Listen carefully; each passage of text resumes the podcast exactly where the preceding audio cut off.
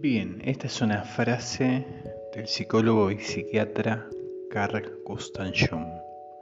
Él dice, ciencia es el arte de crear ilusiones convenientes, que el necio acepta o disputa, pero de cuyo ingenio goza el estudioso, sin cegarse ante el hecho de que todas las ilusiones son otros tantos velos para ocultar las profundas tinieblas de lo insondable.